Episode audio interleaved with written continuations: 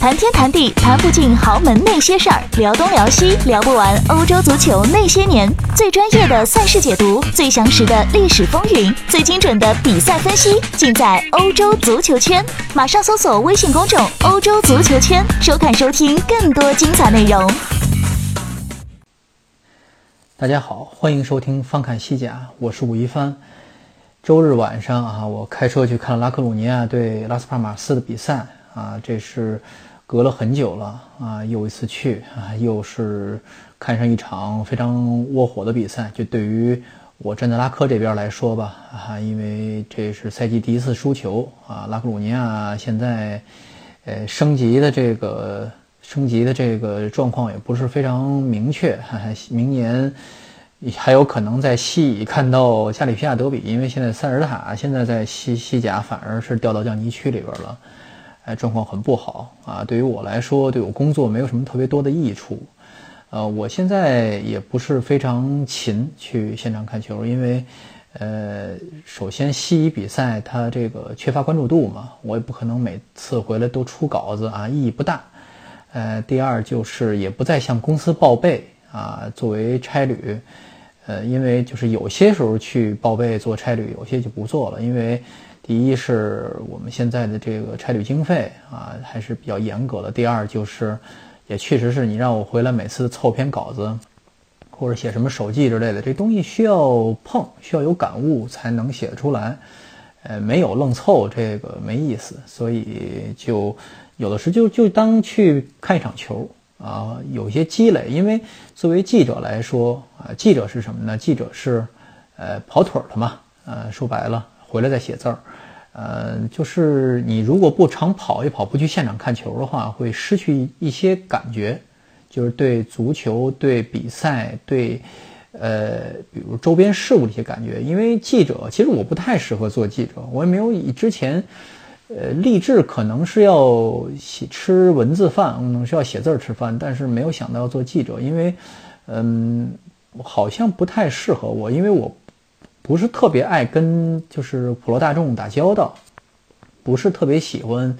呃，站在人堆里去追热很热点的东西啊。看足球比赛确实是我的爱好啊，我确实爱好看足球。但是你说我是球迷吗？这个事情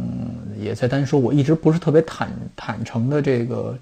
承认自己是球迷啊，因为人家一问你是哪个队球迷，这东西我都是。很含糊的，就是敷衍过去啊。有的时候我说我自己是，呃，这个西班牙人球迷啊。有的时候说自己勒沃库森球迷，有时候说自己是老捷克球迷啊。这个都是有这么一说，有一个时段啊。但是你到现在也没有真正说是追过哪支球队，所以这可这个就站在这么一个立场，可能对我写东西有一定帮助。我去看比赛，就像大家去看电影一样。要花点钱，因为我来往路费还是要花的嘛。球票钱虽然不花，尤其是看拉拉克鲁尼亚这个这个球，就等于是像看电影一样，是一个消遣。对我来说，也是一个积累，也是一个丰富我的，呃，丰富我的业余生活啊。虽然它对我的这个这个，呃，对我的主业确实是有很大帮助，因为呃，你去跟这些呃这个。其他记者打交道，跟球迷打交道啊，跟球队的这些人打交道啊，都有一些非常好的好处，就是你能够更直观的，而不是更平面的看电视啊，看别人的文字啊，啊，来了解这项运动啊，这个是很必要的啊。今天下午，今天我球赛散场以后，我在这个地下停车场交钱的时候，我就发现拉克鲁尼亚，呃，拉科队长啊，这个。Alex，呃 b e r g a n d i n o s 啊，这个慌慌张张的从上面跑下来，跑进停车库里去了。呃，我大家都去看他啊，但是也没有都小声的在议论这个事情，也没有人过去要签名啊之类的，因为很奇怪。嗯，现在因为西乙比赛没有西甲这么严格，就是主主队的这些球员是确实可以在比赛散场之后直接去拿自己的车，呃，这个就回家了啊，这问题不大。呃，但是这也太早了吧？因为我没有等新新闻发布会，也没有等这个混彩啊。我当时是在，呃，看台上录了一段视频，我就这个走了。我还在这个后来我交完钱以后，我还在车里待了好久，因为排大队，就是这个出口排大队。呃，这等于是刚散场嘛，这 Alex 就也没有穿大衣，没挺冷的，他穿了一个便装，我不知道是找谁去，反正是挺奇怪的。因为这个时候，应他应该在更衣室。呃，即便说你不上场，其实你应该在更衣室跟球队一起啊，跟球队队跟自己队友在一起，也比较奇怪。这是第一次我遇到这种情况啊。现确实是，如果再晚一点儿，陆续这些参加比赛啊，或者是这些球员。就洗完澡啊，或者说是按摩呀，经过这个理疗啊，啊，就是包括可能要补充一点儿这个吃的东西，因为比赛的八点嘛，西班牙人是八点多吃饭啊。他踢完比赛，踢比赛之前吃肯定要摄入一些，但是肯定不会当正餐吃。呃，之后肯定要吃点东西啊，然后就从这个这个酋长出口就出来了。这是西乙的比赛，呃，完了以后就是走着，有些人就在住在附近的公寓。啊，就走着。你包括我在路上碰见过贝莱龙啊，啊，他就住在球场附近啊，这个是非常正常。但是西甲基本上是要要求有安安保要求，就是，哎，这个无论什么情况都要坐大巴啊，一起离开球场啊，去指定地点再解散啊，会各回各家。呃，这就是 一些，嗯，只有去看球啊，才才才会知道的一些事情。呃，这个。今天有几场比赛，比如大家关注皇马，呃，索拉里看是不是最后一场比赛？因为，呃，业内确实是也得到一些消息，可能穆里尼奥快接手球队了。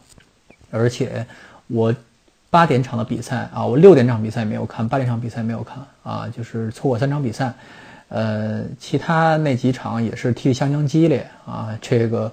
呃，瓦伦西亚啊，我没有看到后半场比赛。然后这个塞维利亚。是吧？这个殴打皇家社会啊，被本耶德尔，我也没有最后没没没看集锦呢。本耶德尔是帽子戏法，还据说全是角球啊，就比较奇怪啊。但是既然皇家社会又开始让鲁利打这个呃首发门将了，这事情又不太奇怪了。因为有先入为主的印象，就是鲁利这个这个守门员，阿根廷那个小小孩儿小门将，那那那刚来的时候小孩儿，呃。这个球员给我最深的印象就是他特别摘高球，呃，出问题。他有，他是一个挺典型的，我们讲话就是门线型门将，他门线技术很好，就是侧扑啊，比如说高接低挡挺好的。但问题是什么呀？他一是摘高球跟摘炸弹一样，就是永远是摘不到啊，他老是冒顶呗。第二就是他出击啊，出击选择时机特别不好，说明什么呀？呃，他可能技术过硬，但是他这个就是。呃，我不不能说天资有限，他可能有一些方面是有缺陷，所以他如果说，呃，一场下来皇家社会丢个三四两三个角球，我觉得鲁力如果是首发门将，我觉得不奇怪这个事情。呃，另外一场比赛是，哦，比利亚雷尔客场在最后时刻呃赢了莱万特，呃，我还是我也没有看集锦，但是据说比赛踢得非常便秘啊，双方吃了很多黄牌都。呃，这个我看了一眼比分，大概九十三分钟的时候，罗贝尔是这个，呃，从拉克鲁尼亚租借到莱万特的这个球员啊，罗贝尔这是拉克鲁尼亚的这个租借球员，呃，这个青训球员，呃，进了一个乌龙球，然后这个莱万特就崩盘了啊，最后还被这个楚格乌泽进了一个球，呃，呼，莱万特这个球队啊，我我我在这儿，其实这个话从我嘴里说出来不太好，就是。莱文特这个球队啊，就是有些不好的名声啊，就是他打默契球啊，这个球队，我不说那个字儿啊，打默契球，就是这是有名的，因为啊几次都被这个呃职业联盟啊纪律委员会调查过啊，包括他跟拉科的比赛，他跟萨拉戈萨的比赛，他跟很多球队的比赛都有类似的指控啊。呃，这个时候如果打一场默契球送分儿给自己的这个同区的兄弟，其实是蛮值当的，因为比利亚雷尔的财力也好，或者是比利亚雷尔的这个青训，他的国际这个呃怎么讲啊？他的国际的这个经济网，嗯，比这个莱文特要好得多了啊。莱文特的主席卡塔兰这个人是一个非常实实在的人，是一个实际的人。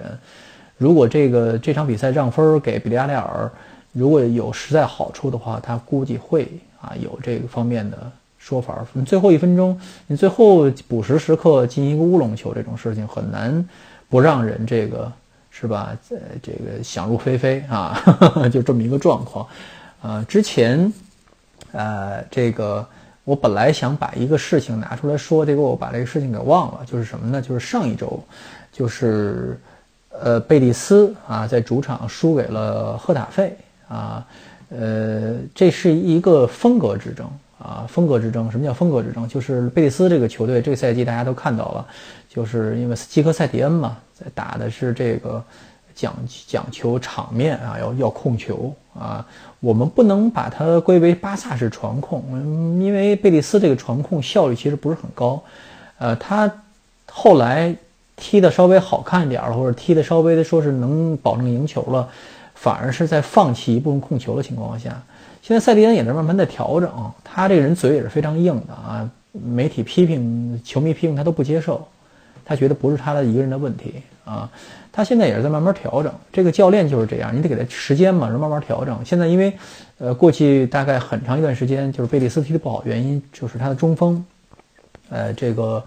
呃，洛伦莫龙和这个，呃，这个谁，这个，嗯，塞尔吉奥莱昂这两个人不进球啊，呃，这场之前打赫塔费也凸显出这个问题，就是赫塔费的中锋效率比。贝里斯高太多了啊！为什么说是风格之争？说回这个话题，就是，呃，塞蒂恩和这个，赫塔费的主教练波尔达拉斯这两个人是有之间有矛盾。这两个人，呃，这个塞蒂恩这个人其实，呃，个性非常强啊，他这个人，但是嘴也比较臭啊。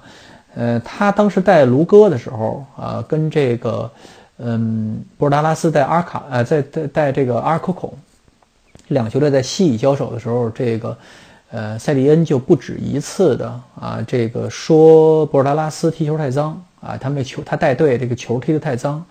呃，后来就是塞利恩这些话引起了一些同行的共鸣，就说博尔达拉斯这个人反足球，呃，这反足球这个大大帽子原来是扣在谁脑袋上？穆里尼奥。呃，博尔达拉斯带队，这个队确实是有点像穆里尼奥啊。先别说，呃，其实，在博尔达拉斯接手赫塔费之前，其实赫塔费踢的已经差不多是这个风格。之前我介绍过路斯路易斯加西亚啊，这个教练他带赫塔费的时候，这个球队就是以吃牌多著称的啊，破坏对方进攻。但实际上，十年前的赫塔费踢球并不是这样啊，大家想象一下。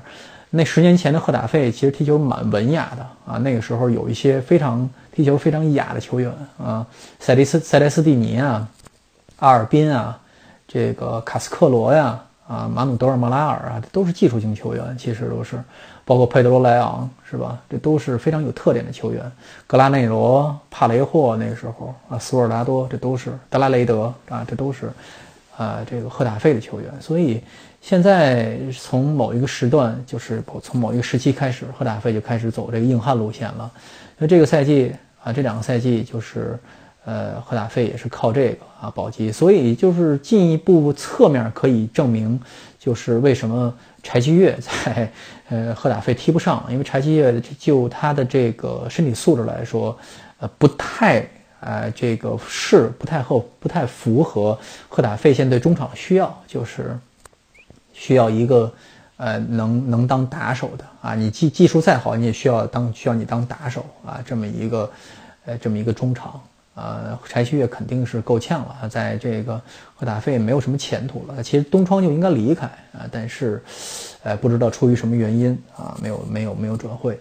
呃，赫塔费跟贝利斯这个比赛，最后还是赫塔费赢了啊。这个，呃，塞迪恩对付这种，他为什么会这个？呃，生博拉拉斯的气啊？为什么会这个，这个叫什么呀？公开抨击？对对，实际上有一部分原因，他确实踢不过啊，老吃亏啊，所以也没办法啊。我不能说塞迪恩在这事上做的不好，或者说是，但是我觉得任何，呃，就是说你批评对方风格这事情都是，嗯，其实不可取的。我觉得，包括你如果说瓜迪奥拉批评，呃，我没有，首先瓜迪奥拉，我觉得我印象里啊。好像没有主动挑事儿批评过穆里尼奥吧？我不记得了。这事情是谁先挑起来的事情？我我，呃，这个这个没有，因为各公公说公有理，婆说婆有理的事情啊。但是我印象里就是说攻击风格这个事情啊，攻击风格这个事情，只有评论家下来以后，教练之间互相之间是没有，因为低头不见抬头见，都是混一碗饭吃的人，是吧？不会有这种事情，所以这个事情还是蛮有意思的啊，闹得两个人都不愿意握手，在这个赛前赛后啊，但是贝利斯啊跟赫达费在这一轮比赛分别分别都赢了啊，这个赫贝利斯是找了一个软柿子捏啊，找了一个刚刚换帅，而且士气非常低落的这么一个塞尔塔啊，这个比赛双方踢的其实都不好啊，贝利斯完全是强在自己有比较好的这个板凳球员、轮换球员，就是特略。刚刚伤愈复出啊，他这一通乱冲，把这个赫达费正在气头上的这个队长乌格马略就给冲垮了。呃，乌格马略时好时坏，好的时候是这国脚级水平，坏的时候是西乙都不够踢的他。呃，这一场他光发脾气了啊，我光看他发脾气了。包括这个，呃，这个他的老队友这个西斯托啊，这有很长时间没有上没有真正经踢球的这么被这个之前的这个卡多索弃用的这个丹麦国脚西斯托。呃，上场以后，呃，马略还冲他发通脾气，具具体是什么事儿不知道，啊，但是可以知道一点，就特略上了以后，他拦不住特略，啊，就被冲垮了，所以塞尔塔现在就掉进降级区里了，啊，也是比较麻烦，呃，但是贝蒂斯你说踢得多好呢？也踢得不怎么好啊，就像赫塔费从来不卖弄自己说踢得好，这个博尔达拉斯这个人很有意思，我估计，呃，下赛季会不会有强队请他啊？就这么一个状况，因为。呃，如果真的能把赫塔费带进欧冠的话，这是不得了的一个人物，因为这个人是在实在是挺有绝的，因为，呃，他名声很臭啊，就是大家在舆论上总总是在骂他，包括他之前这个呃有一个老将，阿根廷老将叫卡塔迪亚斯啊，这个人在马竞踢过啊，就是在。这是职业暮年了，后来现在是在回到阿根廷了。就是卡塔迪亚斯当时作为赫塔菲的队长，然后带队升级，帮助球队升级。结果博拉拉斯跟他说明，跟他说我不用你了啊，就就就是让这卡塔迪亚斯的老老婆非常生气，天天在这个微博在微博上，在这个呃社交平台上，在在推上骂这个博拉拉斯是小人啊，是这个伪君子啊，是是是，反正什么难听骂什么啊。呃，背叛背背叛这个自己的队员啊，呃，波尔拉斯确实在这方面有一些手腕啊，确实有一些手腕。我不说这事儿好事坏事儿，比如说帮他升级，还有另外一些人啊，也是，呃，不用啊，就达尼帕切科呀啊，这都是不用啊，来了以后我就自己另买人了，非常决绝。所以，呃，他啊，这个一路带队能升，现在在保持在第四的位置，也是。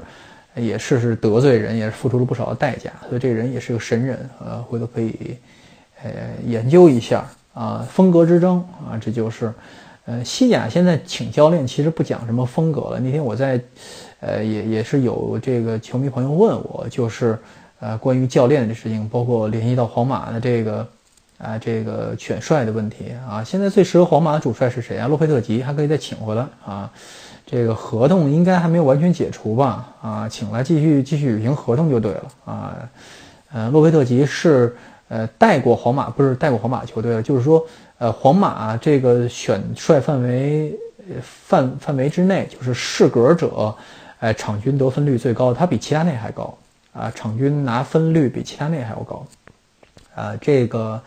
呃其实。呃，没有什么特别多的人可以选啊，这个都列出来，什么温格都列进去，都没有洛贝特吉高，所以，呃，这个事情就看，就看这个豁得出去，豁不出去啊。当然肯定是豁不出去的这个事情啊，这这简直是，呃，这是笑话了。如果把洛贝特吉再请回来，那，呃，这没人关注这个比利亚雷尔，比利亚雷尔也还是这个做出非常大的这个让步啊，这这是。找了这么一个老好人回来啊，这个这个卡列哈在呃球员时代还是在教练时代，在在比利亚尔这个俱乐部的人人气都是非常高的啊，都是非常受爱戴的。所以洛贝特吉本来是一个挨骂的主是吧？别把他请回来了。嗯，然后就是说刚才说就是风，大家已经其实不太挑风格了。以前也就皇马、巴萨吧还有资格挑这个这个这个教练风格如何？现在基本就是说谁拿谁能赢球，那就找谁了啊，这么一个状况。为什么有这么一说？因为过去十几年间，因为巴萨带动的这个风潮，就是呃，大家觉得这个踢得好看又能赢球是一个呃，现在是个标杆啊，所以一批呃这个这样这样的教练啊就被捧出来了，包括谁呢？埃梅里啊，就这样的教练就被捧出来了。反而是老一批那些，呃，非常功利的那些教练，从那个就是六七十年踢球是大概六六十年代踢球就这个样子，然后八九十年代开始执教的这些教练啊，就不太不太受欢迎了。比如谁呢？阿维尔雷西诺啊，这是这个以前马竞的门将，传奇门将，后来他带带过一些球队，塞尔塔呀都带过，啊，但是不受欢迎了。卡帕罗卡帕罗斯啊，这是也是。也是没有什么特别特别多的这个呃人气乐队，克莱门特啊，以前西班牙的这个主帅啊，这都老辈儿的人了，就包括谁呢？包括曼萨诺啊，这都是比较踢球比较功利的。虽然他带国安，他可以把球队带的很好看，比如说踢得非常之讲究技术，但是呃骨子里还是带弱，对吧？拿分流算是。如果他让他摆六后卫、五后卫，他是绝不。他在马洛卡的时候，一段时间打五后卫双后腰嘛，啊，这个眼睛都不眨的是吧？所以，但是有一段时有一个时有一个时代，就是讲求打这个场面的话，呃，就引起一些连锁的反应，就是有一些教练就不会在西班牙再待着了，就出去执教了啊。那天那个我还搞错了，不是这个埃布尔巴内加问我那个头领头的事情，他问我的是啊，卡塔尔带卡塔尔夺亚洲杯冠军的这个教练，西班牙人嘛。呃，是不是那个时期出？是不是因为，呃，就是国内经济形势不好，出去找活干？有原有这个方面关系？就是说他是巴萨的嘛，这个青训教练是巴萨的，他最大的卖点，他就是因为他是带卡塔尔青青年队啊，一直带到就等于这批人一直让他带出来的，所以他是有非常强的这个调教年轻人手段的。这个东那个时代确实流失了一些。呃，青训教练，但是为什么呃这段时间没有太在中国没有特别就是嗯就有这么一个知名的团队啊，或者有特别呃明显出成绩啊？呃，有这么一个问题，就是我那天看了一篇报道，就国家报的报道，就是在中国其实有很多很多的足校聘请西班牙教练，厦门也有，包括在江西抚州啊也有啊这个。还有在哪儿啊？反正很多地方都有，武汉啊都有西班牙的这个青训教练，都是去混口饭吃的。因为你这个他要是在西班牙本国，就他拿的可能 A 级证书或者 B 级证书，没有 P 级证书，呃，大概也就是也代表什么球队啊，当个助教啊。